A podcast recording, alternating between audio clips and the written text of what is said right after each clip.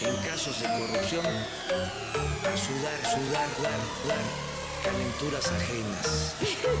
El pueblo se cansa de tanta pinche tranza. Como dice la canción de calle 13, ¿no? Todos a portarnos mal. Toma, toma, toma tu champotón. Ricky, Ricky, batear ahora. Tiene tiempo que no bateo. ¡Órale! Bateo, bateo, bateo, bateo, bateo, Este tipo lo va a llevar al baile. Ganso, ganso. No se la van a acabar. El Mañanero, en aire libre. 105.3 FM. ¡Órale,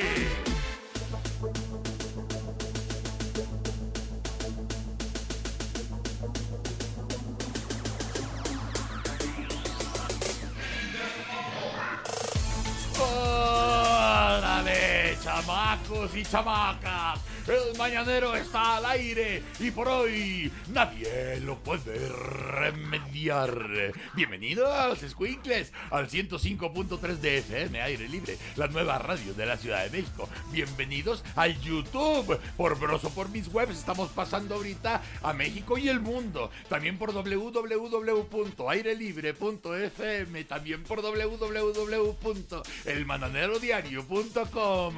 Regocijaos, no sé de qué todavía, pero regocijaos. Aquí está el Mariana Guerrero. Ese es un buen pretexto, órale. Hola, querido señor Broso. Claro, regocijados porque estamos en el Mañanero y es viernes. Hay de Batitlán y viene el maestro Javier Aranda. Así que con todas estas dos horas, querido señor Broso, un beso. Bienvenidos. Gracias, Alfredo Ruiz. Muy buen día, la amable concurrencia, y aquí comienza el mañanero. Eso. Vean ustedes qué expeditos andamos, ¿verdad? Rapidito, rapiditos. Así es. Oigan, mis chamacos, empecemos con, con lo primero. Se- Que se acaba el, el- el seguro popular, se acabó. Se acabó, querido señor. Y ahora está una cosa que se llama Kimosabi. ¿Cómo se llama?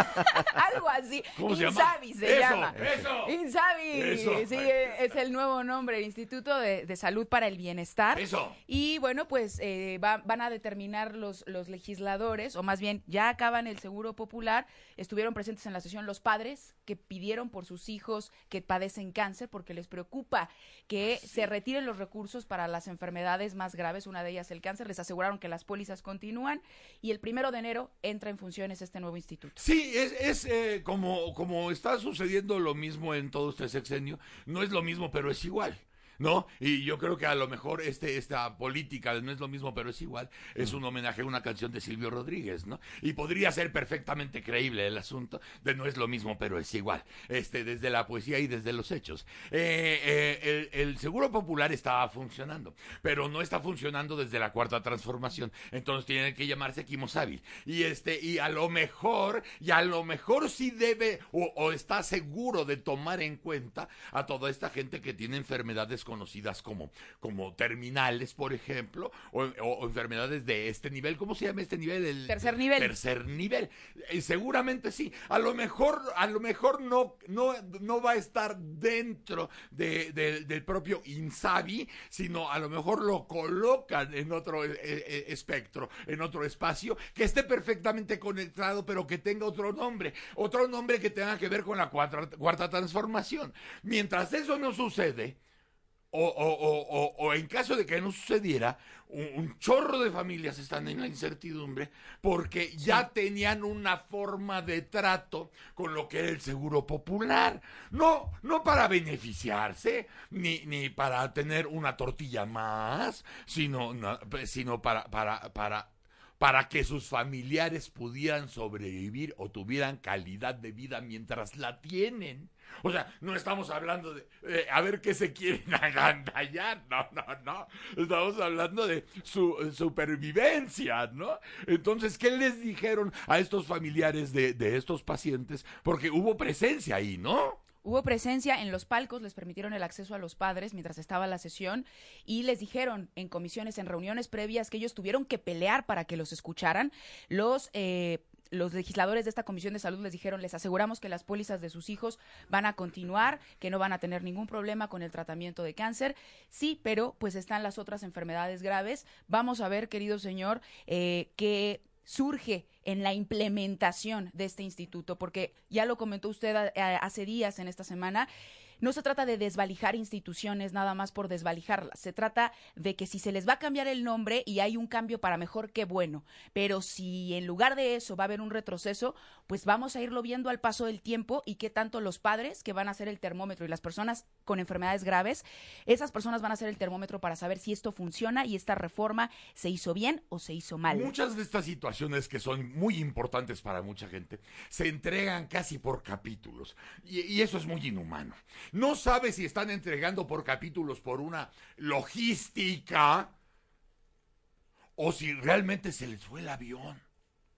Porque cuando están haciendo lo del Insabi, puedes estar diciendo, este, y vamos a hacerle así, vamos a funcionar así, y alguien debe decir, oye, pero están todos estos pacientes con cáncer y los niños, y, y, y esa, esa, esa gente no anda viendo a ver cómo le va con el sexenio. O sea, e, esta gente está luchando por la vida, entonces no, no le puedes decir, no les puedes decir que luego los atendemos. Y alguien podría decir, porque también ya ahorita comprendemos que es muy fácil que pudieran decir, no, no hay problema con ellos, porque ellos saben que no les voy a fallar.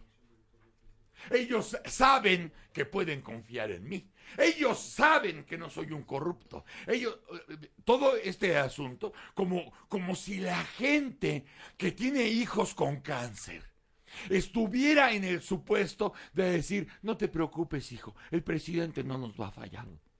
No es cierto. A lo mejor hay gente que así se, así vive. Pero cuando la gente tiene hijos con cáncer, no está, no está viendo a ver si, si es Andrés, o si es Felipe, o si es Enrique. Nada más están diciendo, ¿cómo mantengo vivo el mayor tiempo posible a mi hijo? Y se supone que hay instancias del gobierno que deben apoyarme. No a ver si entra dentro de la cosa neoliberal o de la cosa conservadora o de la cuarta transformación. Más allá de la cuarta transformación hay vidas en peligro. Hay vidas que se están sosteniendo de un hilo. O más allá del conservadurismo. O más allá del bolivarismo. ¿Me explico? Entonces, cuando ves a toda esta gente que anda tratando de platicar con los, con los legisladores, a ver cuándo tendrán un tiempo de su valiosísimo, eh, de agenda. su valiosísima agenda, ¿verdad? Para ver si me quieren escuchar, porque alguien te, eh, te, te tiene que dar certidumbre. Finalmente les dijeron que, que, que eh, su Que la- trato se mantiene. Que la póliza se va a mantener. Vamos a ver. Todavía no sabemos cómo. Vamos Todavía no sabemos cómo porque ese capítulo todavía no llega. Se entrega por capítulos. No sabemos si por logística o por torpeza o por ignorancia, que también la hemos visto desfilar muy a menudo en estos meses. Bueno, pues todo esto de, de la creación del INSABI, desapareciendo el Seguro Popular, toda esta información con Víctor Mayen. Adelante, Víctor. Por vez primera en su historia reciente, el Senado sometió a votación el acceso de personas a su pleno. Eran nueve padres de familia de niños con cáncer que pedían certidumbre sobre el futuro médico de sus hijos antes de que la mayoría de Morena avalara con 67 votos en pro, 22 en contra y 14 abstenciones el nacimiento del Instituto de Salud para el Bienestar, el INSABI, en sustitución del Seguro Popular. La coordinadora del Partido del Trabajo, Giovanna Bañuelos, pidió a la presidenta del Senado, Mónica Fernández, reconsiderar que los padres de estos niños tuvieran acceso a uno de los balcones del Salón de Plenos para presenciar la discusión del dictamen que creaba este instituto. reconsidere la posibilidad de que se admita el ingreso de estos padres de familia. No podemos estar desahogando las sesiones que tienen una carga de trabajo tan importante como todos nosotros sabemos y estarlas interrumpiendo para atender al mismo grupo de solicitantes. En un hecho inédito, Mónica Fernández, presidenta del Senado, pidió permiso al Pleno para que los padres entraran a la llamada Casa del Pueblo. y que esta determinación han solicitado que sea consultada al Pleno. Solicito a la Secretaría consulte a la Asamblea en votación económica si autoriza el acceso a estas nueve personas que solicitó el senador Curi. Los padres de familia solo pedían certeza de si en el nuevo instituto habrá la partida de 40 mil millones de pesos que se tenía en el Seguro Popular y que aparecía como fondo de gastos catastróficos para atender algunos tipos de cáncer. Los padres recriminaron a Morena que afirmara que lucraban con la enfermedad de sus hijos. La verdad es molesto escuchar que digan que nosotros estamos jugando o vendiendo con la enfermedad de nuestros hijos. Es doloroso, sí, doloroso. Que vayan a vernos, o sea, simplemente el dolor de una madre, de un padre con un hijo, simplemente el primer día que te dan el diagnóstico. Es horrible. Y no se vale que ellos piensen que nos están manipulando. No es cierto, somos papás desesperados. La senadora del Partido Encuentro Social, Elvia Mora, acusó al PAN de sacar raja política de esta tragedia. La salud es un asunto de interés público, que no puede dejarse a la regulación del mercado, que quizá regula la oferta y la demanda, pero nunca ha podido regular la ambición de algunos, ni se ha preocupado por la vida humana. Y si no me creen, en la parte de arriba hay padres y madres de niños con cáncer que los han querido utilizar para sacar raja política. Eso sí, es tener muy poca vergüenza. Con la voz entrecortada por las lágrimas, la panista Marta Márquez ofreció una disculpa por no convencer a sus pares de no votar este dictamen que dejará en la indefensión a los mexicanos más vulnerables. Pesa la presencia, papás. Yo sé que estarán bien porque son todos unos guerreros. Quiero ofrecer una disculpa a todos los mexicanos porque aunque votaré en contra, estoy consciente que no tuve la capacidad para convencer a los demás senadoras y senadores de que este dictamen deja indefensos a los mexicanos más vulnerables, aunque se burlen. Me llena de gusto que se burlen. No me interesa eso. Síganse burlando. El sollozo de la panista fue blanco de la burla de la senadora de Morena, Margarita Valdés. Que hay un padecimiento que se llama dacriocistitis. Está tapado el conducto lagrimal. Y por más que uno le puje y le puche, no salen las lágrimas. No se dejen engañar. Yo les pregunto, y ya sé que no me pueden contestar, padres de familia, ¿en qué momento no fueron entendidos por los senadores? ¿En qué momento han sido desoídos? Si sí nos preocupamos, pero no los usamos como escudo. No los usamos ni los queremos La senadora del PRI, Claudia Naya, lamentó que con el INSABI, la atención médica de tercer nivel quedará desprotegida y sin recursos. ¿Quién puede estar en contra de tanta maravilla que se oferta? Me preocupa más bien que se pueda implementar. La salud es lo más importante que puede tener una persona. Entonces, bajo esta lógica, el INSABI ya tiene su lema, aspirinas para todos, quimioterapias para nadie. La minuta fue turnada al Ejecutivo Federal para su promulgación con una ampliación de 40 mil millones de pesos en el presupuesto, se creará el INSABI. Será un organismo descentralizado de la Secretaría de Salud para garantizar servicios de salud y medicinas a la población sin seguridad social. Para el mañanero, en aire libre, reportó Víctor Mayen. El aire libre es para disfrutarlo. Hacemos una pausa y volvemos. Al mañanero.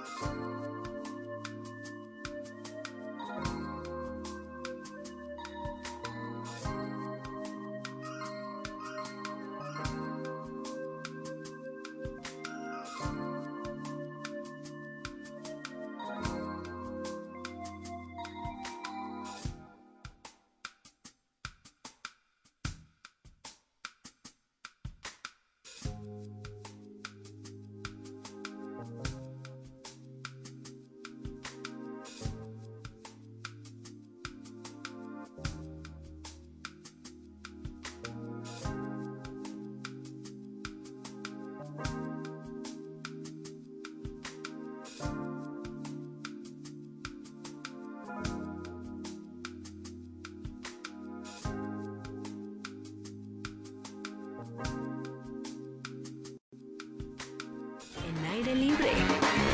Regresamos. La llegada de Rosario Piedra a la Comisión Nacional de Derechos Humanos provocó la renuncia de cinco integrantes del Consejo Consultivo, quienes cuestionaron su legitimidad. Se trata de Alberto Manuel Atie Gallo, María Ampudia González, Maricler Acosta Urquidi, Angélica Cuellar Vázquez y María Olga Noriega Sáenz. Las últimas cuatro oficializaron su renuncia al acudir al Senado de la República y mediante una carta a la mesa directiva. El Consejo Consultivo de la CNDH está conformado por 10 especialistas en la materia, los cuales son designados por la Cámara Alta.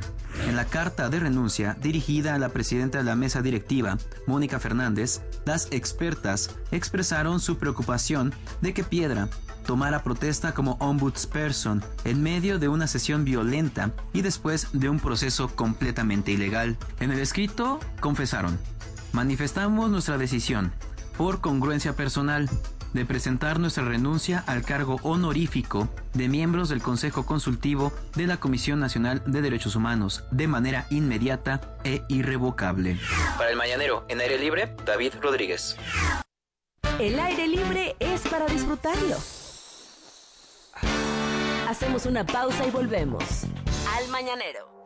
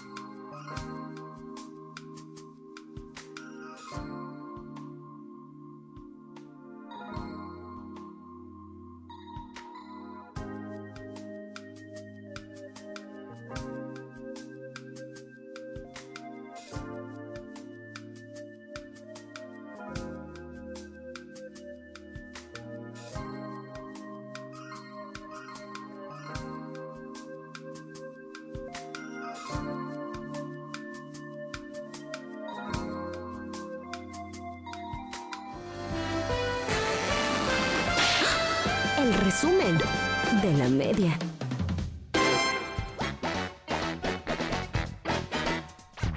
Frente a los señalamientos de distintos personajes en Bolivia y en México en torno al activismo político que mantiene Evo Morales en su condición de asilado político, la Secretaría de Relaciones Exteriores precisó que, independientemente de la situación migratoria del expresidente boliviano, el derecho a su libertad de expresión está garantizado por el artículo sexto constitucional, así como el artículo 13 de la Convención Americana sobre Derechos Humanos. Por unanimidad, el Pleno del Senado de la República aprobó este jueves un dictamen con el que se ratifican 266 ascensos de diversos grados del Ejército y Fuerza Aérea Mexicana.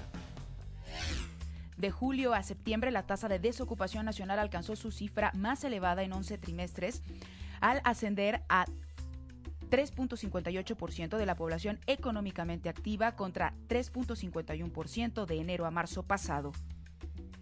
El titular de la Secretaría de Hacienda y Crédito Público, Arturo Herrera Gutiérrez, aseguró que el impacto por el ataque cibernético a Pemex fue menor. Sin embargo, es una señal de alerta por lo que deben tener cuidado con la información. El gobierno de Morelos investiga el secuestro de Alejandro Vera Jiménez, ex rector de la Universidad Autónoma del Estado de Morelos y ex candidato a gobernador, así como el de su esposa, la investigadora María Elena Ávila Guerrero, ocurrido la noche del miércoles. El eh, tricolor sub-17 se colocó en la gran final del Mundial de la categoría tras vencer en serie de penales a Holanda. Jugarán este domingo ante Brasil por el título.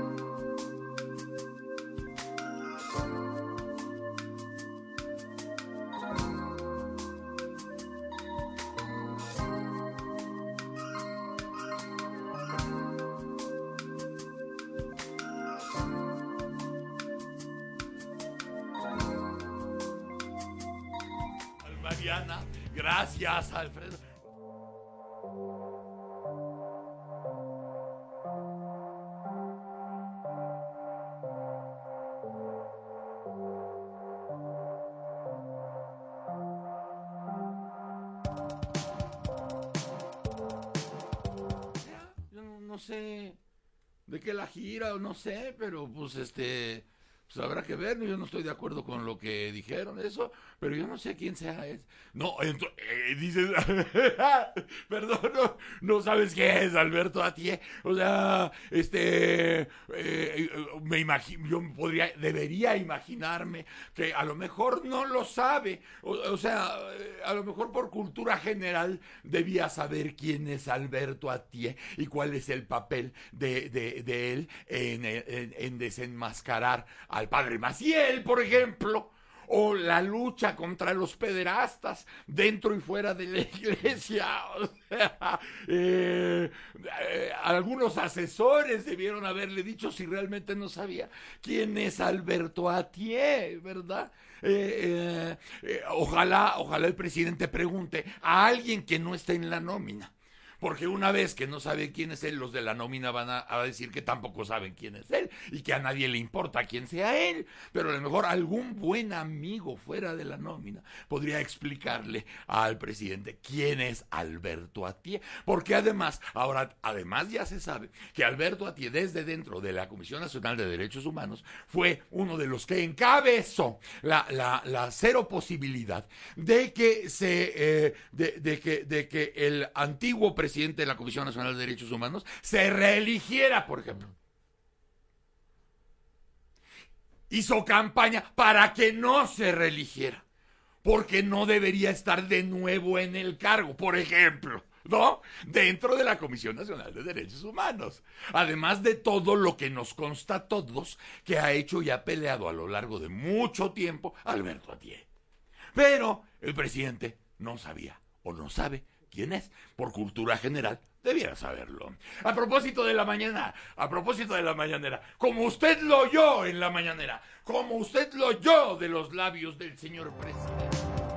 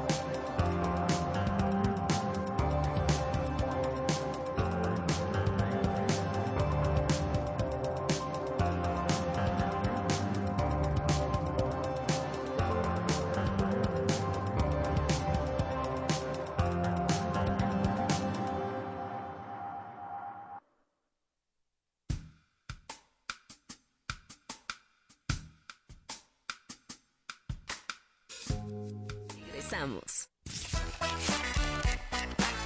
Los diarios de hoy. El Universal. Evo, no me arrepiento de querer gobernar 20 años. Reforma.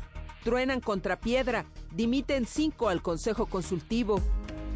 Milenio. Landó, hay narcogobierno en distintas partes de México. Excelsior. Dan cuerda al reloj legislativo. El economista. Bajico recorta su tasa a 7.5%. Prevén otra baja en el 2019. El financiero. Es inminente un acuerdo en el TEMEC. Pelosi. La jornada. La aprobación del presupuesto de egresos planchada. La crónica. Cascada de renuncias en derechos humanos. El país. El Banco de México vuelve a bajar la tasa de interés.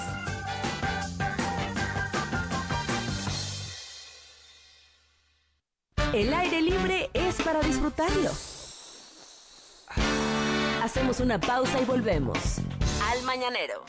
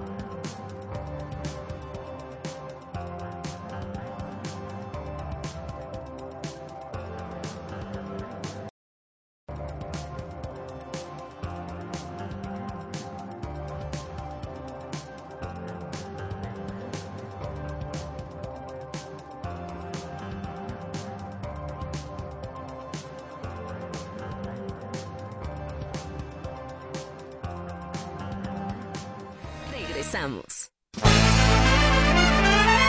Cultura con Javier Aranda. Niños, niñas, ya está con nosotros el maestro Javier Aranda Luna por parte de madre. Hola Javier. Hola, ¿cómo estás? Bueno que mencionas a mi santa madre porque Pues oye, es un apellido sensacional. Sí, la verdad, sí. La verdad es sensacional. Con- Luna por parte de madre. Imagínate. Oye. Algo de lunático había, ¿verdad? ¿Eh? Algo de lunático había. Pues sí, y algo de, de ciclos. O sea, es, Claro. es- es un personaje. Tu segundo apellido es un personaje. Sí, totalmente, estoy de acuerdo. ¿Cómo estás? ¿Bien? Bien, estoy pues, ahora sí muy contento leyendo. Ya ves que todas las grandes historias, la historia, por ejemplo, de la conquista, siempre tiene pequeñas historias que le dan forma finalmente a esos grandes momentos. Y ahora, con motivo de, de la revolución, traté de acercarme de otra manera y salió publicado casualmente en estos días un libro que nos cuenta una historia totalmente atípica que forma parte de ese movimiento que fue la revolución. Y es atípica por muchos sentidos, porque es la historia de un migrante, ahora que creemos que las migraciones empezaron en estos días o en estos años, son algo muy antiguo, siempre se han dado, y es una migración que ha tenido una, un flujo constante y una presencia fuerte, digamos, entre México y países como Japón. Es la historia de un japonés que, como muchos, a, finales del siglo XIX, quisieron venir a México y llegaron a, a México con la idea de, pues ahora sí que trabajar la tierra, hacer dinero y ser prósperos. Y cuando llegaron aquí se dieron cuenta que pues no era como lo habían pensado, ¿no? Y esta historia nos cuenta es la de un joven que se dedicaba a sacar eh, perlas del mar, era un gran buzo y tenía la capacidad de estar, digamos, tres minutos bajo el agua, sorteando las corrientes del mar para sacar, ahora sí que las, la- las perlas de los moluscos.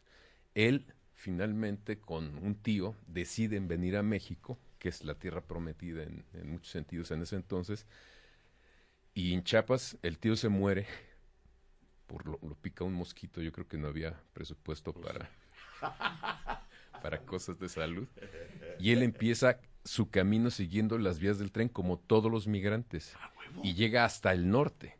Acuérdate que el camino real era el camino real porque pasaba todo el territorio. Siguiendo lugar.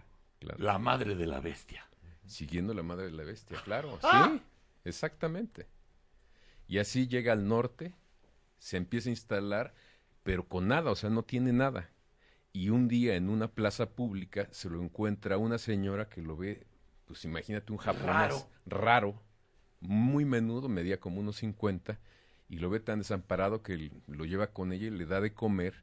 Y esa señora tiene una tienda de semillas, imagino que era como abarrotes, le empieza a dar trabajo y el otro se anima y empieza a trabajar y trabaja muy duro porque realmente quiere hacer algo. Está muy agradecido, se va integrando, pero estalla la revolución y empiezan a pasar muchas cosas, la gente huye, hay un gran desastre y él de repente se encuentra con que no hay nada. Sabe que su protectora es enfermera, que trabaja en un hospital, la va a buscar al hospital y pues el hospital está vacío. Y de repente, entre los escombros y lo que queda, se encuentra una presencia que es ella. La encuentra y pues se queda con ella y él empieza a barrer el patio del hospital. Y todos los días se van integrando médicos y enfermeras a, ahora sí que ayudar a la gente que está herida, y él lo único que hace es barrer el, el- el patio. Barre también que el responsable del hospital le dice, bueno, ahora limpia la zona de quirófanos y todo eso, donde hacen operaciones, y este jovencito lo hace con tal esmero que en un momento lo nombran este enfermero ayudante. Le dan un sueldo y empieza, digamos, a crear fama en el sentido de que como todos le tienen mucha confianza, Porque es solo muy bien hechecito. es muy bien hechecito, efectivamente. Empiezan a, a pedirle cosas como instrumental médico, a que le ayude con las vendas, etcétera. Y aprende rápido. Y aprende muy rápido, es muy joven. Aprende el idioma, pero pues se enfrenta con todos los conflictos. Es tal el problema de los heridos y los muertos que llegan al hospital de Ciudad Juárez que él finalmente, en medio de tanto cansancio y de tantos meses de trabajo, le pide a su jefe pues ahora sí que un fin de semana para ver a un paisano suyo que está en Casas Grandes.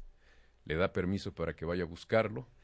Dice que el camino es muy difícil, hay tropas, hay muchos sombrerudos mal encarados, etcétera, pero finalmente llega a ver a su compadre y en la noche tocan la puerta de la casa y aparecen una docena de, de, pistoleros con un hombre chaparrito, bigotón, y lo que quieren es, que les den alcohol o petróleo para, para curar a, al que está herido. Él dice, bueno, yo soy enfermero certificado, si quieren bueno, enfermero, enfermero de, enfermero primera. Lo limpia, lo cura, le quita unas esquirlas de granada para la sangre y le dicen que, que, sea, que lo atienda, que lo siga atendiendo. Y él dice, yo me voy porque yo trabajo en el hospital de Ciudad Juárez. Dicen, bueno, está bien, pero antes de irse vaya al campamento, nos busca para que revise cómo sigue el enfermo. Y el enfermo es Francisco y Madero. Chingada. Él empieza a tener relación con él, se regresa y después con el tiempo otra vez lo vuelven a requerir, requerir y Madero le dice, ¿por qué no se queda a trabajar conmigo? Y vuelve a repetir, es que yo trabajo en el hospital Ciudad Juárez. Ahora sí que es muy bien hechecito, ¿no? Pues y le dice, usted no se preocupe, cuando yo llegue a Ciudad Juárez no va a tener ningún problema. Yo voy a decidir todo y así es.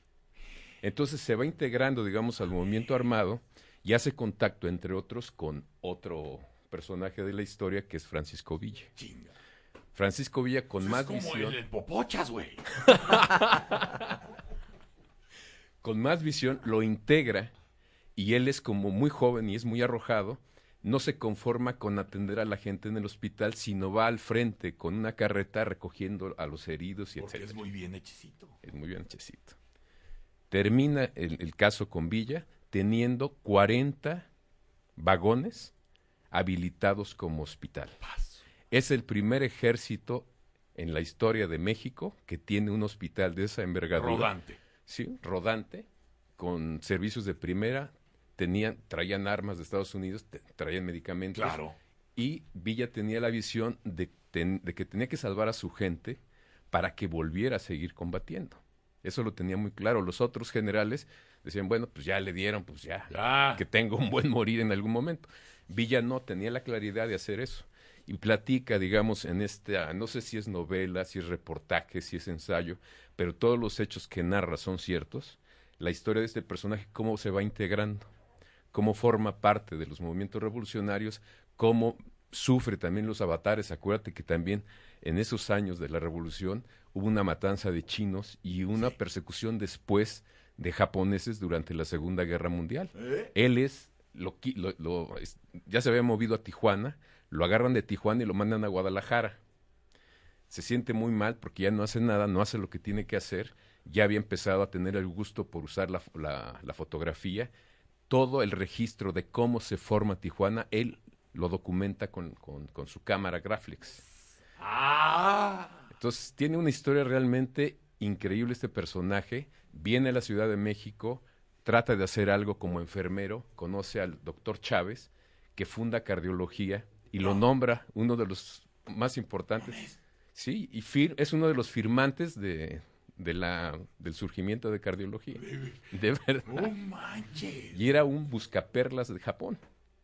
Llega como a los 17 años. Es realmente una historia paralela que te muestra, digamos, a partir de una vida, todos los avatares que significó la Revolución Mexicana. Y el presente. Y el Por presente rebotes del destino Sí, y de su férrea voluntad. totalmente. Hasta que tiene 70 años, logra volar de regreso a su, a su casa. Y es, es un pueblo, es un lugar que Ah, está... ¿regresó? Sí, regresó a los 70 años. Entre. Nagasaki, sí, a Hiroshima. ¡No! Sí, encuentra algunos sobrevivientes, sus padres ya no existen, pero ya- él ya tiene nostalgia por México, que ya se acostumbró a otro tipo de vida, ¿no? Entonces es la historia de muchos migrantes seguramente que cuando vuelven a su país de origen, pues tampoco se encuentran ahí. Son como los... Va- va- eh, eh, regresan a cerrar su ciclo. Cierra su ciclo, pero vuelve realmente a México a terminar su ciclo. Es Va un a Japón y regresa a morirse acá. Regresa a morirse acá. Entonces es una historia absolutamente increíble que además está documentada porque él toma notas de todo lo que le va pasando y este eh, Daniel Salinas Basabe, hay otra parte en donde japonés vive en Monterrey, tiene acceso a esas notas gracias a su familia y en Tijuana tiene acceso al archivo fotográfico que dejó que documenta todo el, el surgimiento de la ciudad de Tijuana. No, no, no. Es un personaje increíble. Nada más le faltó ser el fundador de los cacahuates japoneses. o sea, ya para cerrar Sí, así sería, con claro. toda gloria, ¿no? Sí. Y tal vez eso no se ha documentado y puede ser cierto, mejor- no sé. A lo mejor no se documentó y los parientes de Yoshio se lo amachinaron. No, pero sí es una historia muy sabrosa de, de Está leer, de seguir. sabrosísima. ¿Cómo se llama? Él se llama, el libro se llama El Samurái de la Graflex, que es De la, la cámara. cámara. Y él se llama Kingo Nunaka. ¿Y quién escribe el libro? Y el libro se llama Daniel Salinas Bazar. Está que es un periodista, entonces me gusta que ahora sí que documenta todo. Él en algún momento dice, no sé ni cómo iba a contar esta historia, por eso te digo que no- él no sabía, ni yo sigo sabiendo ahora si es novela, si es reportaje, si es un ensayo muy largo, pero todo está documentado y él lo dice, todo lo que tú estás leyendo, todo tiene un sustento firme. Qué gozoso. Sí, la verdad. sí. Ya lo oyeron mis niños. eh, El samurái de la Graflex. El samurái De la Graflex. de la Graflex. La Graflex es la cámara. de la cámara. Donde empieza a documentar todo lo de Tijuana. Exactamente. Está de poca madre. Sí, a mí me gustó mucho. No, mucho. histórico, eh, divertido, este, fantástico. Y hay una parte en donde él también, como era buscador de perlas, Villa lo sabe, y empieza el libro justamente así. Su segundo de Villa, el general Fierro, era sanguinario, pero con todas.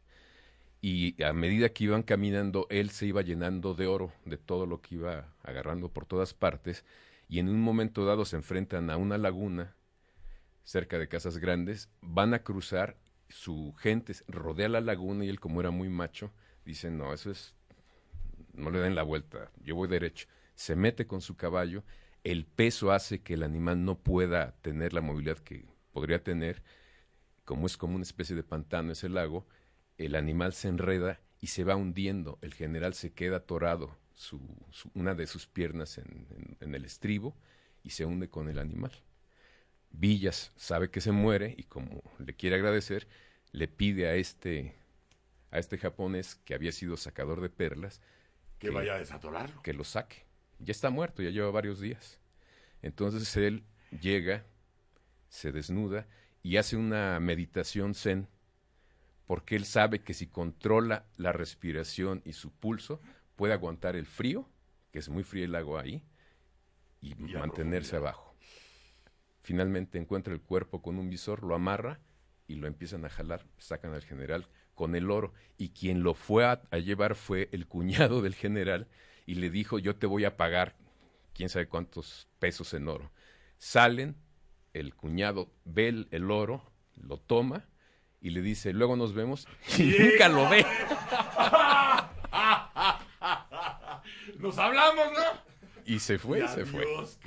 Bueno, ya tiene usted esta recomendación, mi chamacos, que este que no tendrá desperdicio. No, no tiene Gracias. No, Javier gracias. Aranda Luna, por parte de madre. Así es. Ah, gracias, hermano querido. Gracias al Mariana. A usted, querido señor Broso, nos vemos el lunes. Sí, gracias, Alfredo. Hasta el lunes, hoy hay partido de la selección, uno de estos eh, internacionales de México, y ya comentábamos en el resumen, México pasó a la, a la gran final de la sub-17 El domingo. do- el domingo contra la representación de Brasil. Eso va a estar chido. O ese partido lo tendremos que ver. Nosotros nos quedamos con ustedes, mis niños, porque de Batitlán viene a continuación. ¡Órale!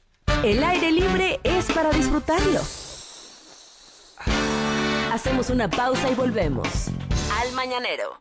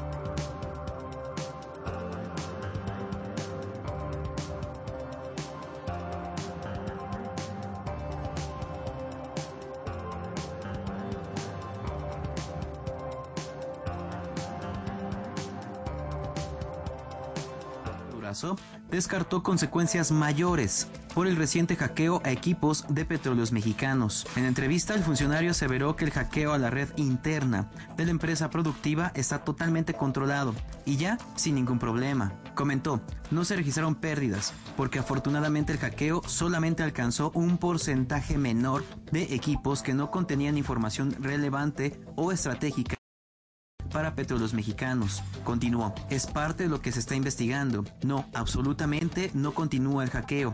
Ya está totalmente controlado, sin ningún problema y sin mayores. Durazo afirmó que el hackeo es investigado prácticamente desde el primer momento por la División Científica de la Guardia Nacional, en colaboración En coincidencia con lo señalado por la Secretaría de Energía, Durazo aseveró que el gobierno federal no hará ninguna negociación con los hackers. Pemex fue víctima de un intento de chantaje derivado de este hackeo, pues presuntos ciberdelincuentes exigieron el pago de 5 millones de dólares por liberar los equipos de cómputo afectados. Para el mañanero en aire libre, David Rodríguez. El aire libre es para disfrutarlo. Hacemos una pausa y volvemos. Al mañanero.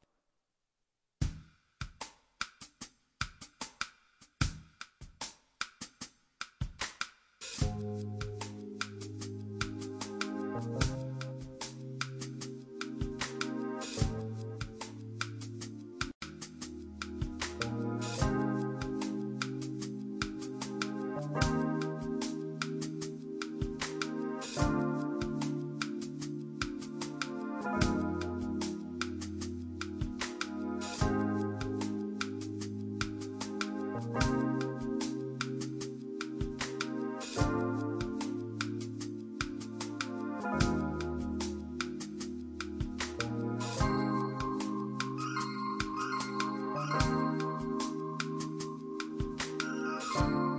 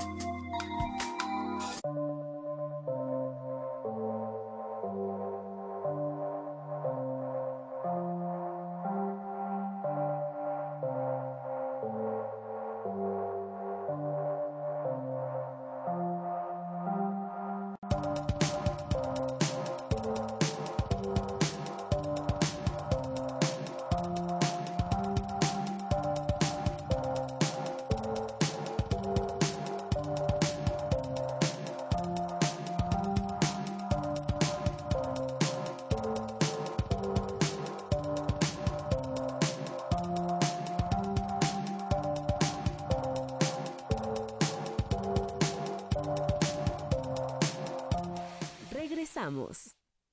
Bitácora Internacional del Mañanero en aire libre.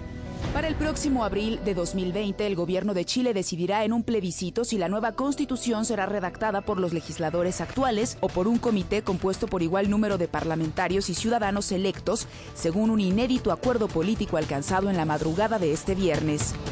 Un acuerdo entre la oposición demócrata en el Capitolio y la administración del presidente Donald Trump para ratificar el nuevo tratado comercial entre México, Estados Unidos y Canadá, el llamado TEMEC, es inminente. Así lo aseguró la presidenta de la Cámara Baja de Estados Unidos, Nancy Pelosi. Autoridades de Los Ángeles confirmaron la muerte de dos jóvenes tras el tiroteo en una escuela de Santa Clarita, California. Medios locales informaron que el autor de la agresión tiene 16 años y se encuentra en el hospital con muerte cerebral ya que después de atacar a sus compañeros de escuela se disparó. El gobierno interno de Bolivia inició conversaciones con legisladores del exmandatario Evo Morales en busca de una solución a la grave crisis política que vive el país andino. El Banco de Desarrollo de América del Norte aprobó un financiamiento por 168 millones de dólares para siete proyectos enfocados en agua y energía renovable para México y Estados Unidos. Soy Almariana Guerrero, del Mañanero, para Aire Libre.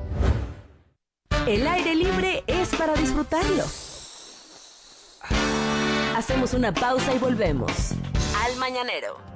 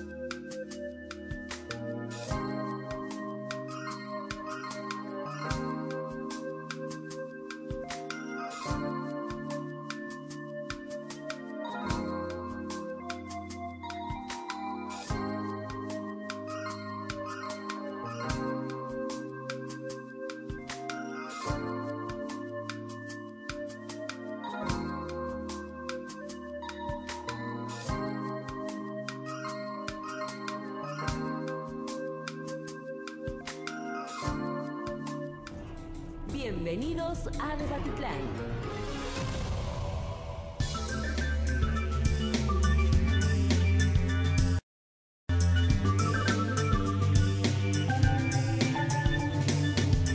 Chamacos, así como eh, eh, eh, chamacos, así como, como varios de nuestros compañeros en la producción decían, oye, pero qué cortes tan enormes estamos teniendo hoy. Recuérdese que estamos en la, en la, en la mera onda del buen fin. Entonces, pues, este, la, la publicidad entró por todas las puertas y por eso si de pronto ustedes dicen, oye, pero qué largos cortes, debieran decir, ay, qué bueno que hay cortes tan largos porque esta gente por fin va a cobrar. Entonces, está bien. Está muy bien, eso yo lo aplaudo. ¡Ah! ¿Qué te, qué te vas a comprar, Mauricio, este buen fin? No, Nada, eh, nada, nada. Él ya, él ya, como... Yo ya. Yo ya.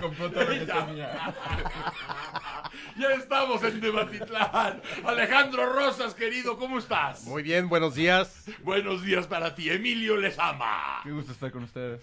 Oh, Ma- Mauricio Merino. Querido Broso. Querido Mauricio. compañeros. Estamos este hoy, como todos los viernes, con hartos temas. A lo mejor, eh, si ustedes se dan cuenta que siempre han sobrado, sobrado temas, a lo mejor lo interesante es cómo se van intensificando los temas o la gravedad de los temas. Y, y esto también pues se pone muy interesante. Eh, eh, acuérdense ustedes que eh, en toda cuestión dramática eh, viene, viene una premisa, después viene el, el- el- el nudo y después viene el desenlace. Pero esta historia apenas lleva, no ha llegado ni al primer año esta historia. Luego entonces es muy difícil tratar de, de- de ubicarse nada más en la premisa cuando ya nos creemos en el nudo.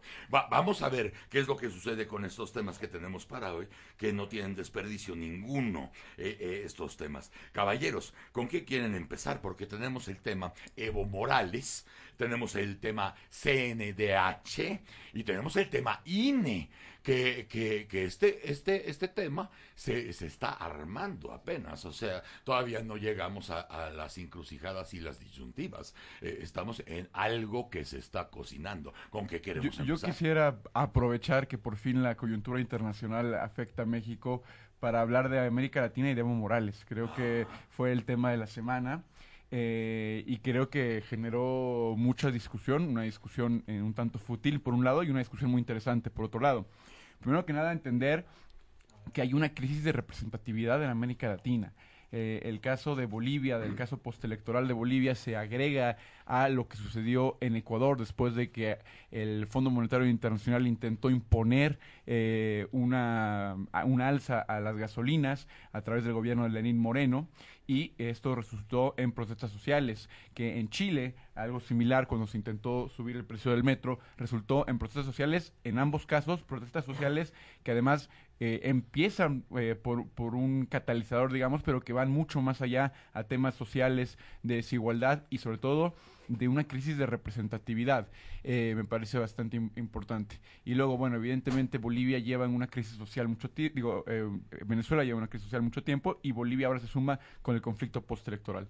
A todo esto, eh, Evo Morales eh, llega a México en calidad de asilo político y había una discusión terrible en redes sociales sobre si era bienvenido o no Evo Morales. Y yo quisiera apuntar cuatro cosas. Primero que nada, los indicadores económicos de Bolivia son clarísimos.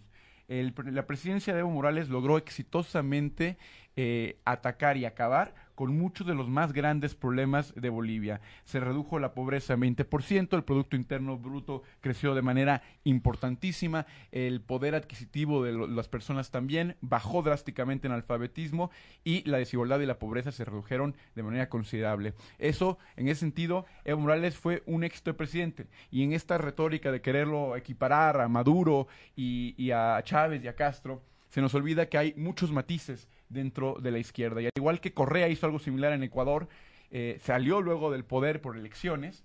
Este, Evo Morales tampoco es, eh, pertenece al mismo grupo que eh, Maduro y Chávez en las acciones de gobierno que ha emprendido su país y el desarrollo que ha propiciado para Bolivia.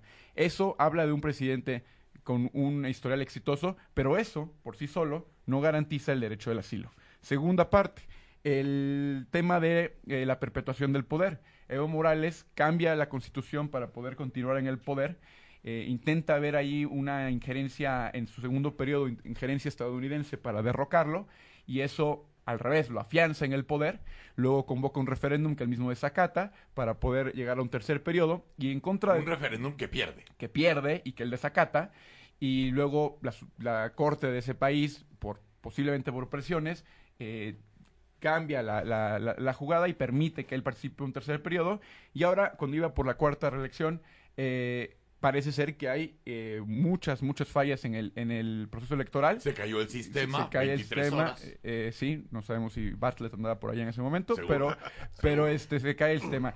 Es eh, un asunto, me parece, que es condenable, eh, un presidente que busca perpetuarse en el poder, que cambia las leyes, que busca este, mantener sus cotos de poder a pesar de lo que diga un referéndum o una constitución. Sin embargo, esto no es una razón para negarle asilo a un presidente. Así como el éxito no es razón para dárselo, esto no es razón para quitárselo. En el conflicto postelectoral en, en Bolivia, eh, empiezan a intervenir otros actores, entre ellos el ejército.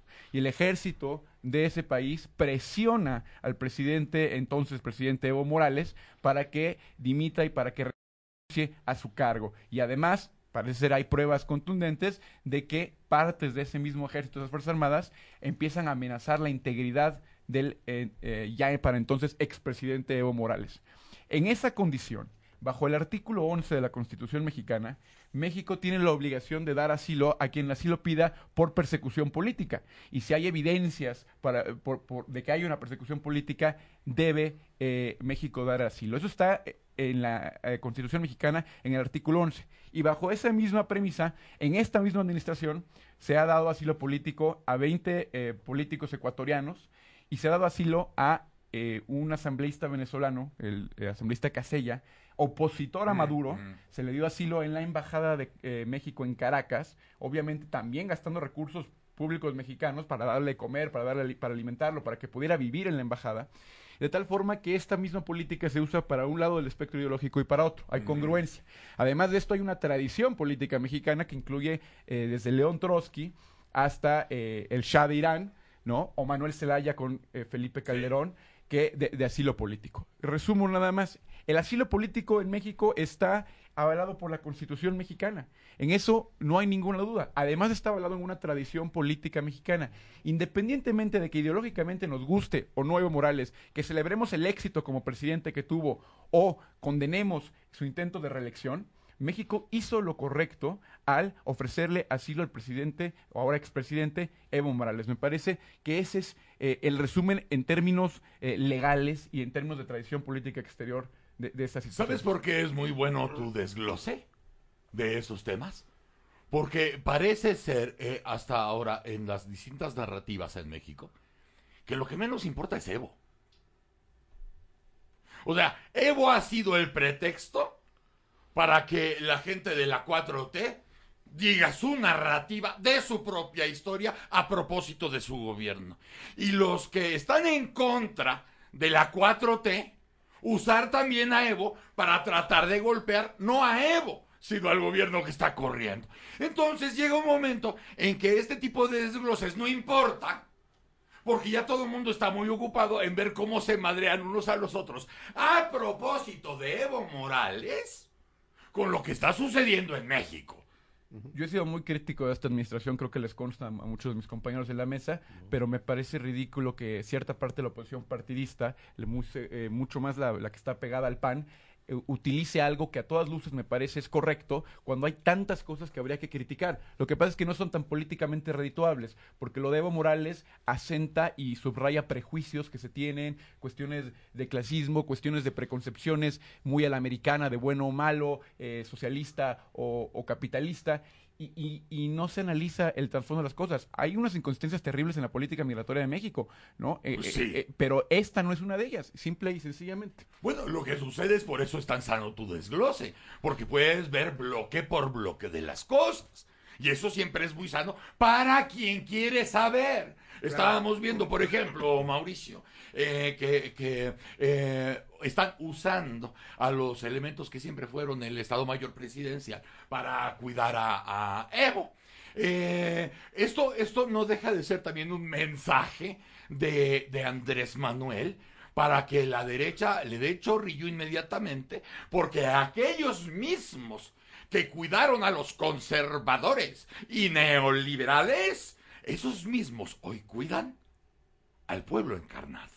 Al pueblo encarnado en Evo Morales, Exacto. que en efecto es el alter ego, este, así ha sido planteado por la oposición, este, la oposición al gobierno de López Obrador, y efectivamente también ha sido planteado así por la 4T. Yo suscribo lo que acaba de decir Emilio, no tengo ninguna duda de que el asilo es correcto, corresponde a una tradición histórica, política, de lo mejor de la tradición mexicana, ya nos este, confirmará Alejandro, qué bueno que está acá, pero la verdad es que yo no le veo ningún pero. Eh, me da mucho gusto que se haya tomado esa decisión. Y en cuanto al cuidado que Evo Morales está teniendo, pues hombre, de verdad, este, me parece una discusión inútil. Pues sí. Decir, por supuesto que hay que cuidarlo y por supuesto que hay que salvaguardar su vida. Imagínate cómo se vería el país si le pasara algo en México a Evo Morales. Tendríamos que estar locos. Porque además los mismos que están criticando el cuidado que está teniendo de Evo Morales, si le llegase a suceder un atentado, le caerían a palos al presidente López Obrador Exacto. por no haberlo cuidado. Y otra vez se vuelve Evo nada más un, un, un pretexto o el gatillo para que se den otros de golpes. Yo, yo, sin embargo, quisiera este, ver si, si es posible poner otra idea sobre la mesa, estando ya de acuerdo en que ese debate es francamente, es hasta ridículo, con todo respeto.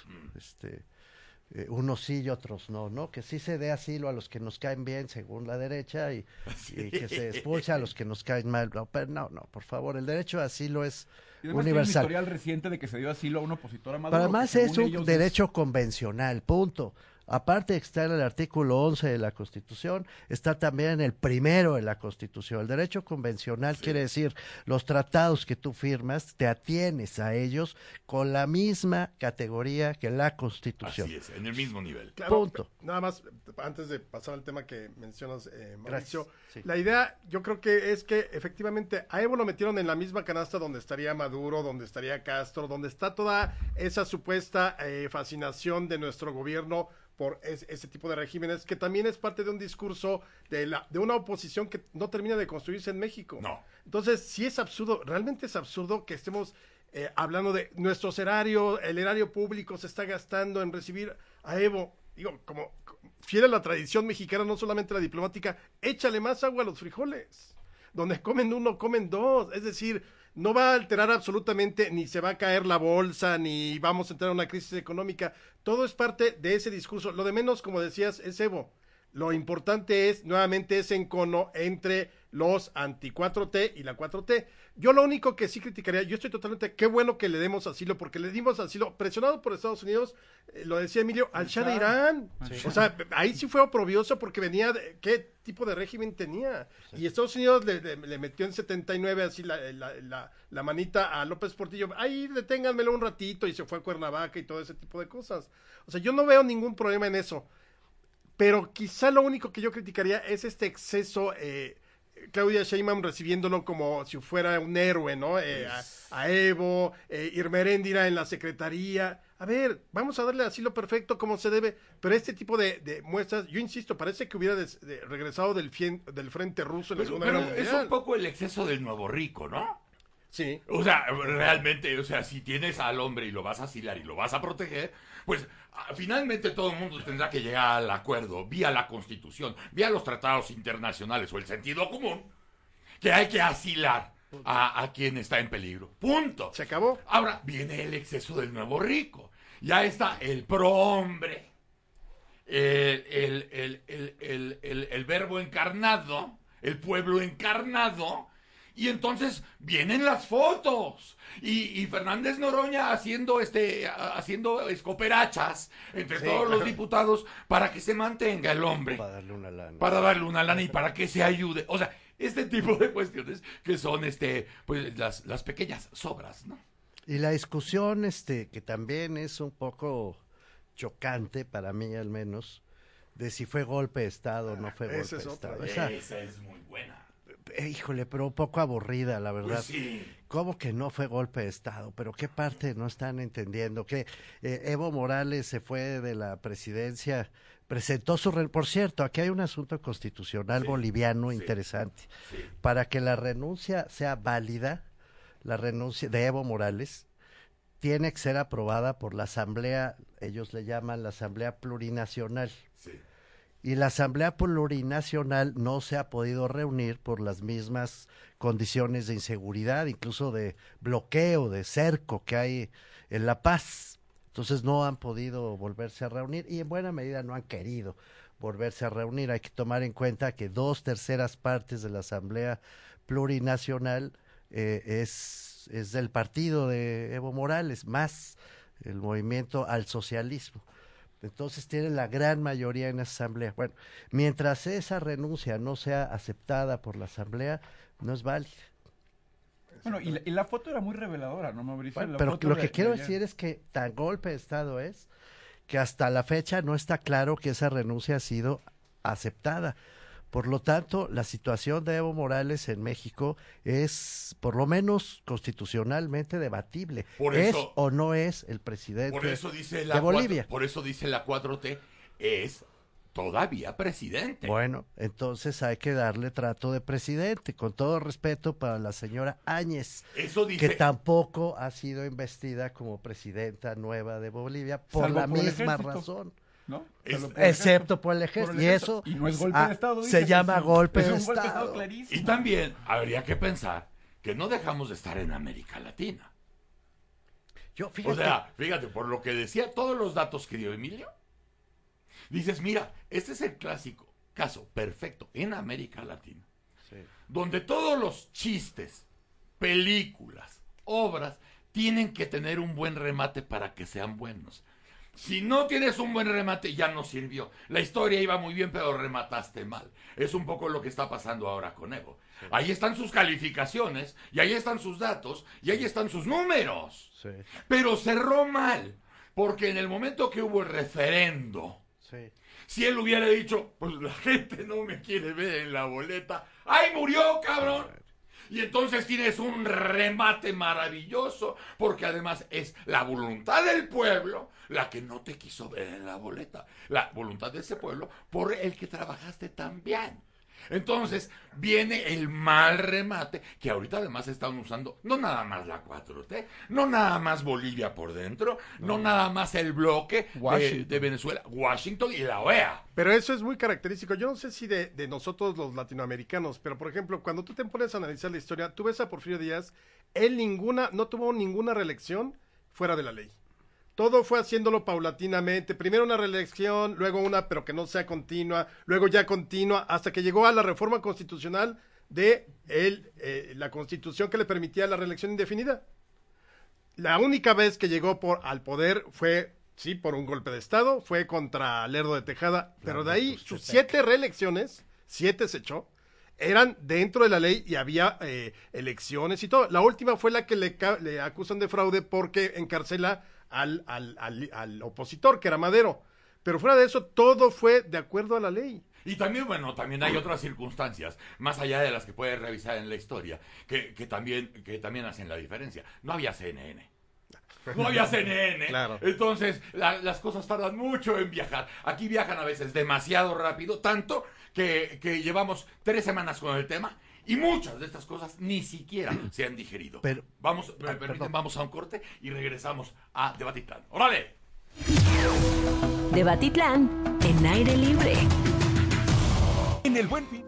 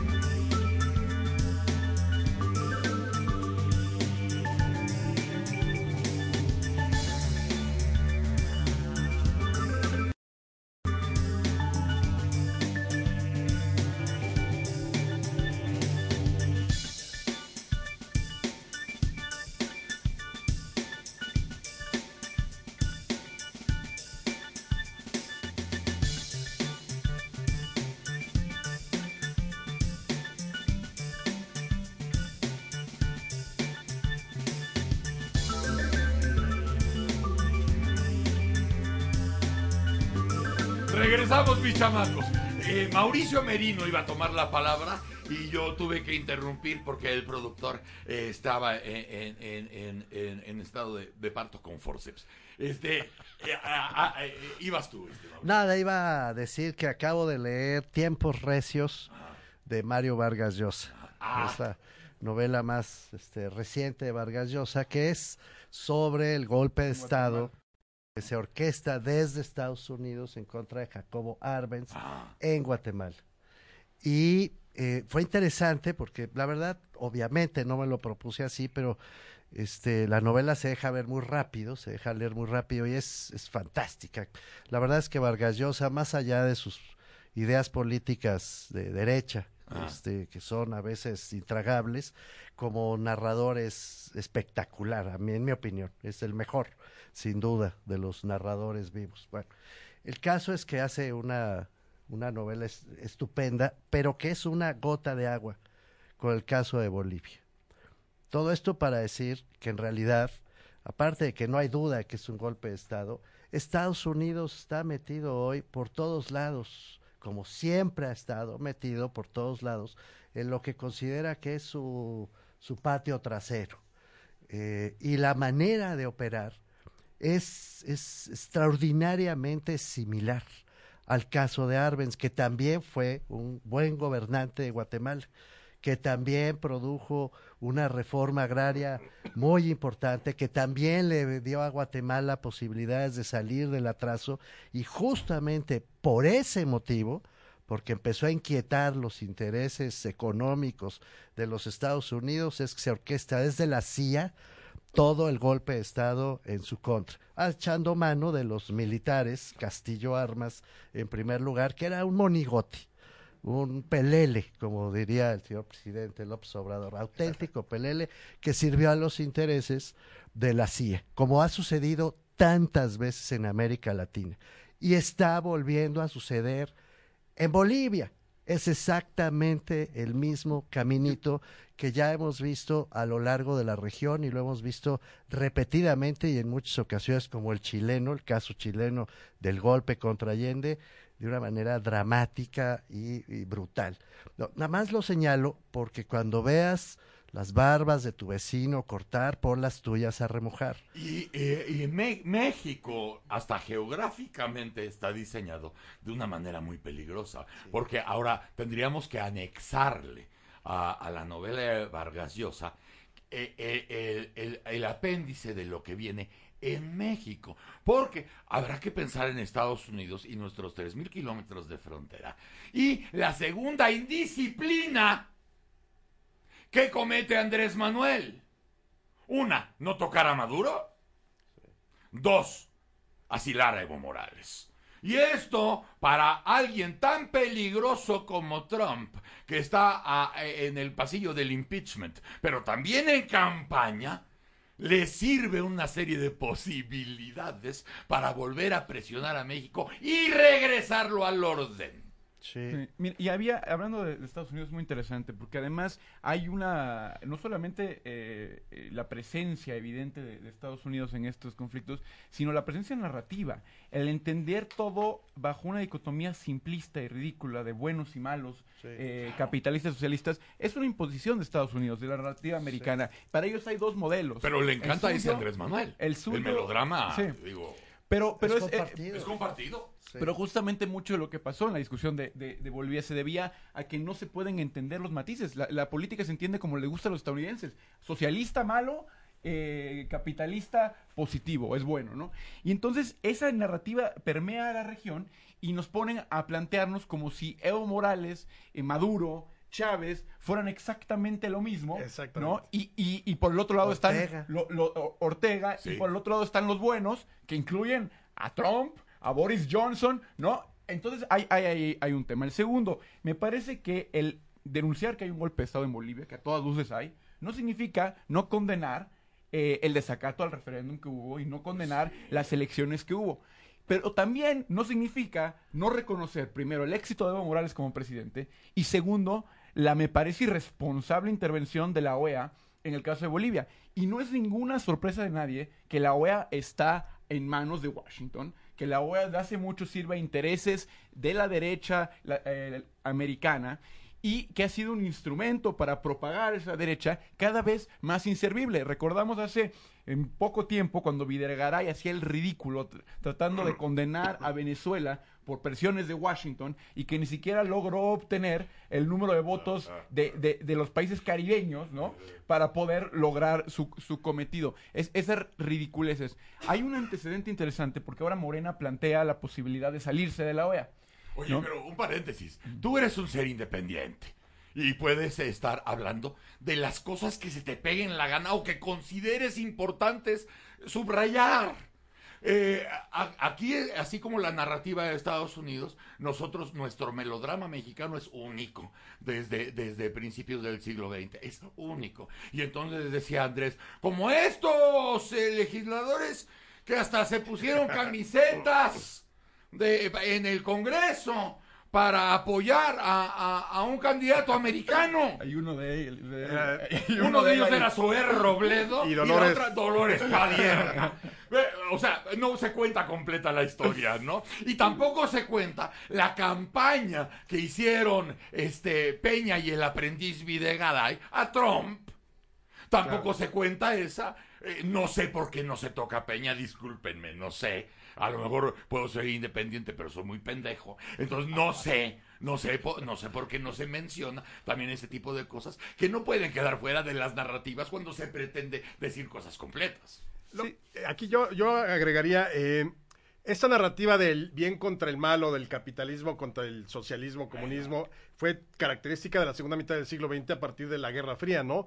Pero en México también se construyó una narrativa que curiosamente coincidió con lo que estaba haciendo Estados Unidos, no necesariamente porque la siguiera, sino porque el discurso que surge de la revolución es totalmente maniqueo. La revolución tenía que convertirse en el paradigma a través de la, de la cual o del cual eh, viniera todo, el progreso, la educación, eh, el crecimiento económico, la igualdad, eh, y entonces creas este escenario que fue tan característico de los años 50, 60 de la revolución como la gran madre que tenía que dar a, a los mexicanos todo, y creas exactamente ese maniqueísmo que terminó siendo lo que, lo que conocimos en algún momento dado como la historia oficial, donde el planteamiento era los buenos contra los malos. Nosotros O los estás- pobres, ustedes los ricos. ¿Estás conmigo, que era la revolución, o estás contra mí? Por eso las fuerzas reaccionarias siempre fue el PAN, porque el PAN no es esta, este remendo, eh, remedo que queda ahorita de, de lo que fue eh, esa agrupación que nace en el 39 con Gómez Morín, con una idea mucho más cercana al maderismo original de ciudadanos libres que se comprometen y demás.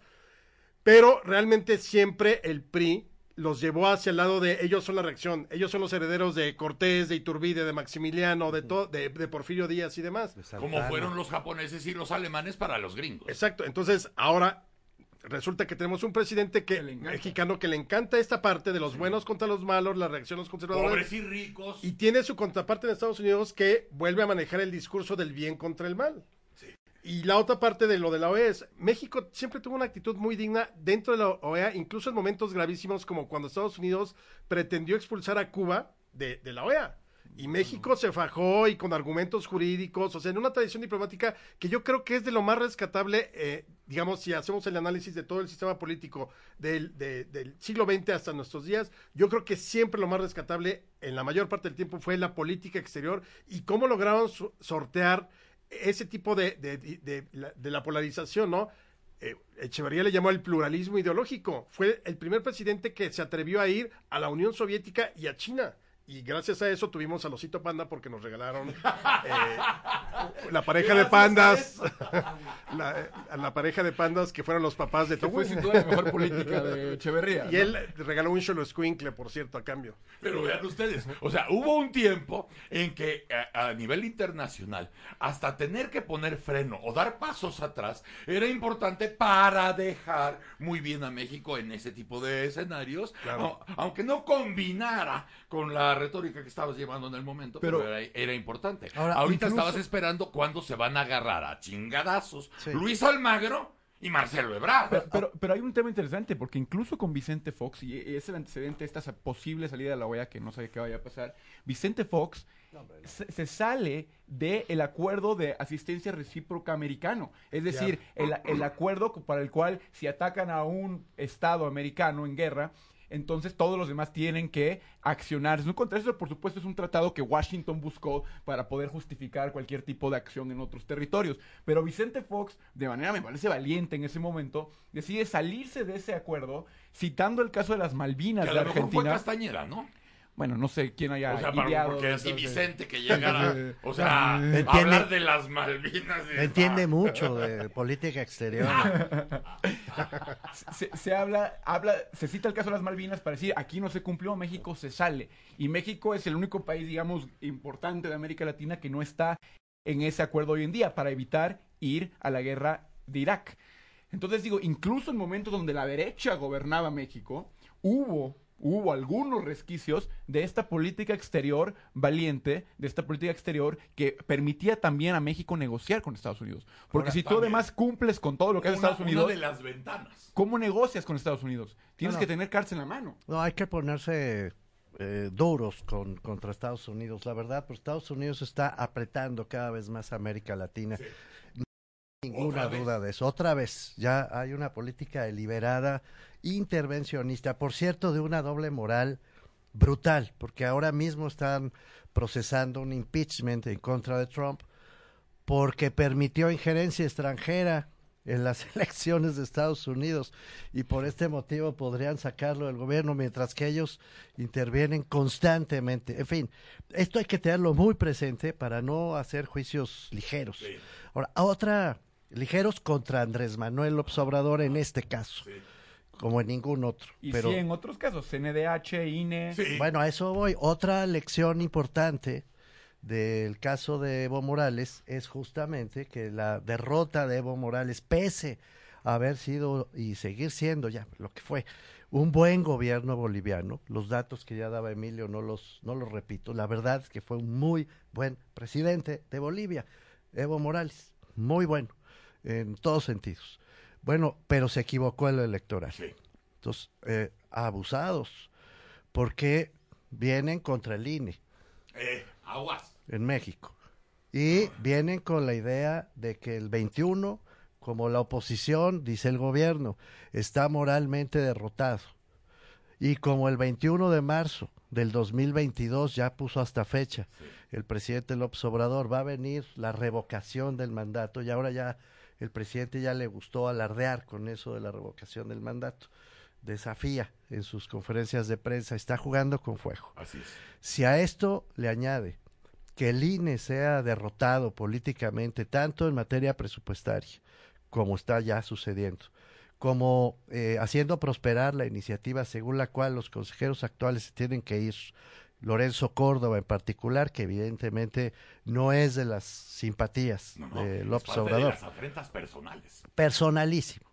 Entonces ya se fue contra Lorenzo Córdoba. Si lo logra y en lugar de Córdoba decide poner a, a una persona con las mismas credenciales de imparcialidad que Rosario Piedra, entonces abusados porque lo que a tener es un incendio en el 2021. Qué bueno que lo dices, porque si alguna lección puede dejarlo de Bolivia, amén, lo que ustedes han dicho puntualmente eh, del gobierno de Evo,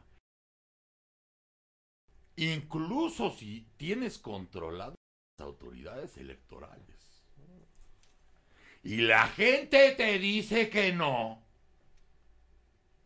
no vas a ganar, ¿eh? No vas a ganar. Porque ahí tenemos las elecciones en América Latina. Así es. Aunque, porque Evo llegó a tener control de las autoridades electorales. Por supuesto. Y aún así, tuvieron que dejar caer el sistema para otra victoria, no obstante su buen gobierno. Estamos hablando de otras hambres y de otras sedes. No, y además es ahí sí es un retroceso brutal. eh, se puede hablar todo, se puede criticar nuestro régimen democrático, las instituciones. Claro, siempre es perfectible, siempre se puede mejorar, pero claro que hubo una construcción desde hace 30 años, la CNDH, o sea, era cuando la, la establece Salinas, veníamos de, de- de esos años negros en que no se sabía absolutamente nada. Que se puede mejorar, claro, que tuvo presidentes malos también, pero recordemos que nosotros venimos de un régimen político donde el gobierno era juez y parte. El que calificaba las elecciones en mucho tiempo fue la Cámara de Diputados, luego ya la tuvo en sus manos el secretario de Gobernación con representantes de todos los partidos, pero al final los que decidían era el secretario, el gobierno. Entonces regresar a ese régimen, porque el presidente y la 4T podrá decir lo que sea, pero gracias a todo ese proceso eh, digamos, democrático o democratizador, a cómo se fue construyendo el IFE, luego el INE, demás, todas las bases, es que llegó el 2018 por una vía absolutamente pacífica y electoral.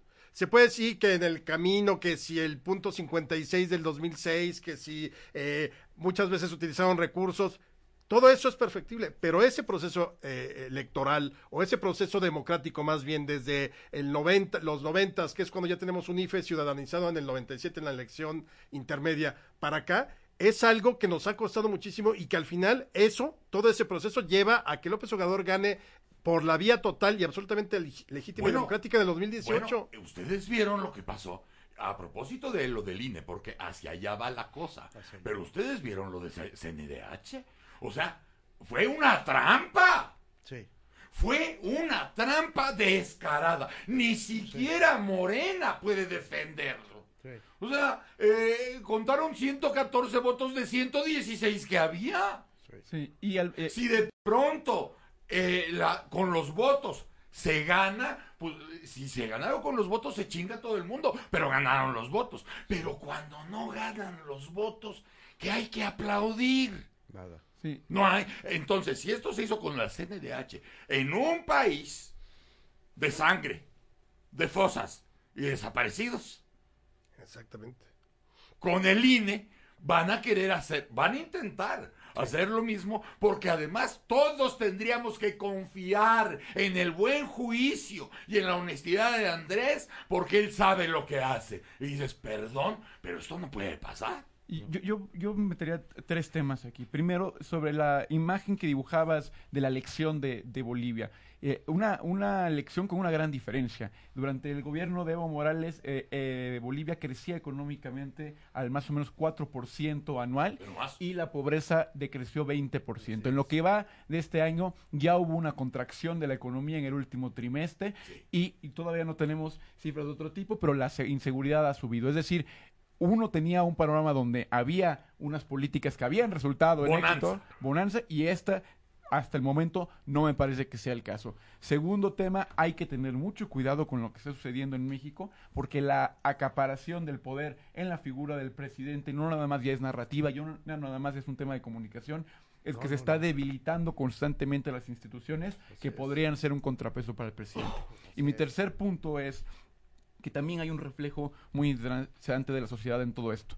Si, si algo hemos visto en este eh, gobierno, y creo que ha sido muy de, mucha disilusión para muchos de nosotros, es que figuras eh, periodísticas, activistas, que nos parecían intachables hasta hace muy poco, resulta que cuando llegan al poder, cuando ellos pueden hacer lo que criticaban, lo hacen. Y lo hacen de la misma forma o incluso con más vehemencia, ¿no? Y, y, eso habla de una descomposición social que no nada más eh, eh, toca al Ejecutivo, que no nada más toca a los políticos. Yo creo que también hay que hacer una reflexión en torno a muchos de los áreas en México, el periodismo, eh, la cultura, este, los empresarios, todos estos grupos en México que creo que en general, obviamente hay excepciones, no me quiero poner a hablar de las excepciones, pero creo que en general no están al nivel que debería estar. Es decir, que el nivel que tanto criticamos del Ejecutivo es un producto de que todos nosotros eh, sectores, sea empresarios, sea periodistas, sea académicos, sea intelectuales, están a un nivel similar.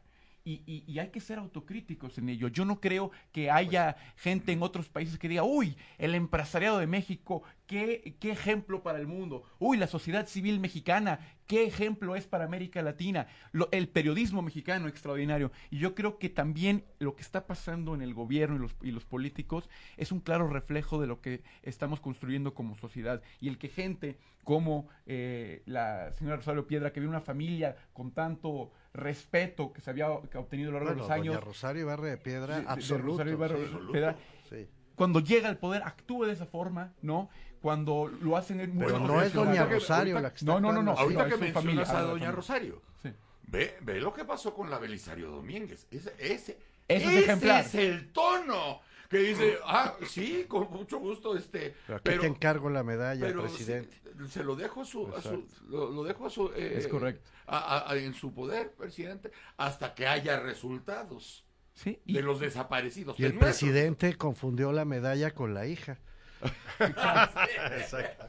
Pero, no se preocupe, yo me encargo. Pero ve, eh, ese, ese- ve, ve nada más lo que estamos hablando. El nivel que mostró doña Rosario con la Belisario Domínguez.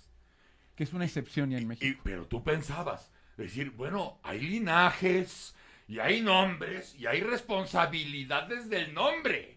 Y tú dices, bueno, va a llegar un momento que a lo mejor Rosario Piedra, la hija, va a tener que decir, disculpen Así ustedes, no. les agradezco mucho Pues, asunto, así no, pero claro. así no. Así no, porque sería, sería una locura Sin embargo- esta- entrar como ilegítima a un, a- a un cargo de, de estas dimensiones. Pero ¿cuántos periodistas y personas de la sociedad civil que antes eran sumamente críticos y que se respetaban por sus posturas, no hemos visto que ahora que les han dado puestos públicos, que han entrado en el sistema, han hecho cosas muy Pero también del otro lado, Emilio. También del otro lado. Yo, yo creo que está muy bien lo que está diciendo Emilio, lo, lo, lo suscribo. Hoy, hoy sí durmió bien el joven Lezama. Hasta merendó. Hasta merendó y todo. Pero este eh, creo que del otro lado también debemos cargar las tintas, ¿eh?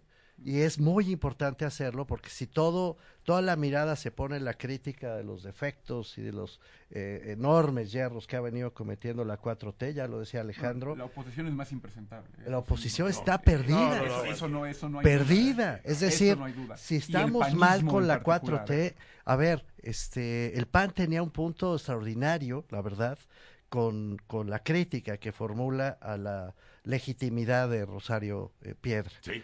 Y luego hace este sainete, con todo respeto, absurdo de violencia en la tribuna, después de que ya había pasado todo lo que tenía que pasar en la sesión del Senado, solo por ponerlo como un ejemplo. Están careciendo de argumentos de fondo.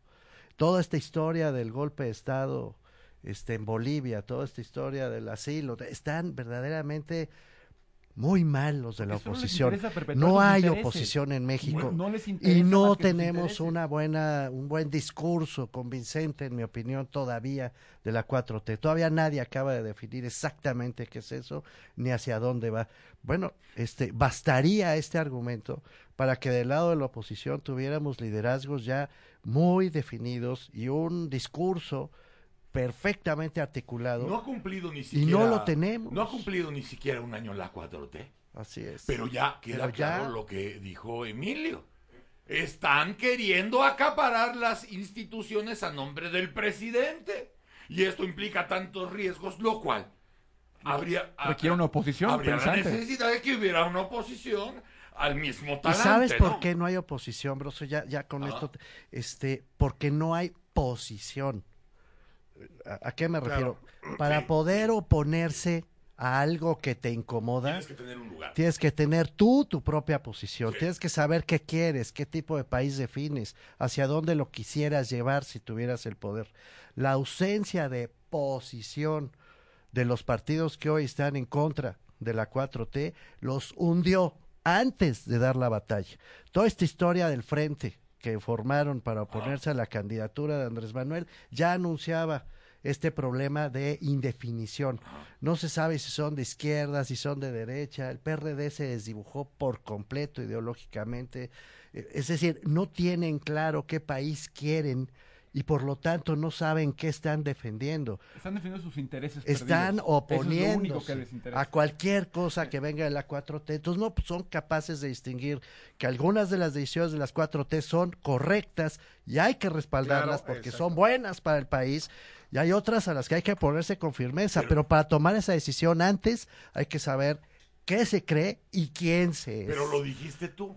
Para hacer oposición tienes que partir de una posición. Y no lo hay. No hay. Ayer yo le pregunté al senador Rementería, oiga, lo del INE, ¿Qué va a pasar? ¿Cómo, cómo, ¿Cómo van a encarar ustedes como oposición el asunto del INE? Porque ustedes ya están calculando el 21, pero para el 21 tienes que llegar con un INE. Eh, y el INE que están preparando en la 4T eh, te va a dejar otro escenario para el 21. Eh, ¿Y la oposición qué? Y todavía le dije al senador, o dímelo, senador. Ustedes se hacen cargo y aquí viene el riesgo. Y me atreví a preguntarlo porque no había otro momento. ¿O quieres que nos encarguemos nosotros? Es que ¿O quieres que nos encarguemos nosotros? Y así empiezan muchas historias que conocemos a lo largo de América Latina y del mundo. Y además recordemos, digamos que llegamos sano y salvo el INE al 21. Son unas, son unas elecciones intermedias, no es, no es, no son elecciones de carisma o de caudillos, son de partido. Es decir, la gente tendría que saber sobre qué partido va a apostar, eh, tratar de modificar la composición del Congreso. Si no hay nadie, porque todos están totalmente, el PRI desdibujadísimo, el PAN, bueno, no se diga. Entonces, realmente no hay un, un- una- un posicionamiento que te permita decir, creo que voy con todo a apoyar al PRI en el 2021. No, y son, son las, eh, son unas elecciones eh, aburridas en otros momentos, no creo que esta vaya a ser así, pero son de las que menos participa la gente porque es la, es la de los cambios de diputados, algunas gubernaturas se, se, se renuevan, pero realmente no es la del presidente, la, donde vamos a ver otra vez la lucha de carismas o de eh, liderazgos. Aquí son, pues se renueva la Cámara. El PRI está esperando a que se tropiece Morena. Sí, pero, pero para poner al servicio el expertise Sí. de administrar el caos cuando sea necesario. Estamos aquí eh, con usted, presidente, como se lo dijeron a Felipe, como se lo dijeron a Vicente. Así está el PRI y el PAN no existe. Si hay algo más decepcionante que, que lo que ha pasado en gobierno es lo que ha pasado en la oposición. Y creo que todo se debe de fondo a que nunca hubo un periodo de autocrítica, a entender por qué Perdieron, salieron claro, así claro, del poder. No solamente perdieron, sí. cómo salieron del poder. Y nunca se han cuestionado por qué pasó eso. Entonces siguen eh, promulgando una retórica y una narrativa de su propio privilegio, de su propia posición, que fue la que los llevó a la posición actual. Y entonces cuando ves lo- la crítica que hacen al, a- al gobierno de López Obrador, es una oposición que, que viene, una narrativa que viene desde querer recuperar el privilegio perdido, desde no darse cuenta de por qué la gente lo sancionó como lo sancionó. Siguen insistiendo en su misma línea narrativa. Hasta que no haya una autocrítica, no va a haber una Emilio. Lezama, gracias por dormir tus ocho horas. gracias, gracias Emilio Lezama, gracias Alejandro Rosa. Muchas gracias a ustedes. Un placer verte. Igualmente. Mauricio Merino. Querido. Gracias. Muchas gracias. Muchas gracias. Y nosotros el lunes estaremos aquí con ustedes a las 7. Si, si, si quieren o no, aquí estaremos a las 7. Si tienen radio, se lo meten por las orejas. Órale. Escucha todos.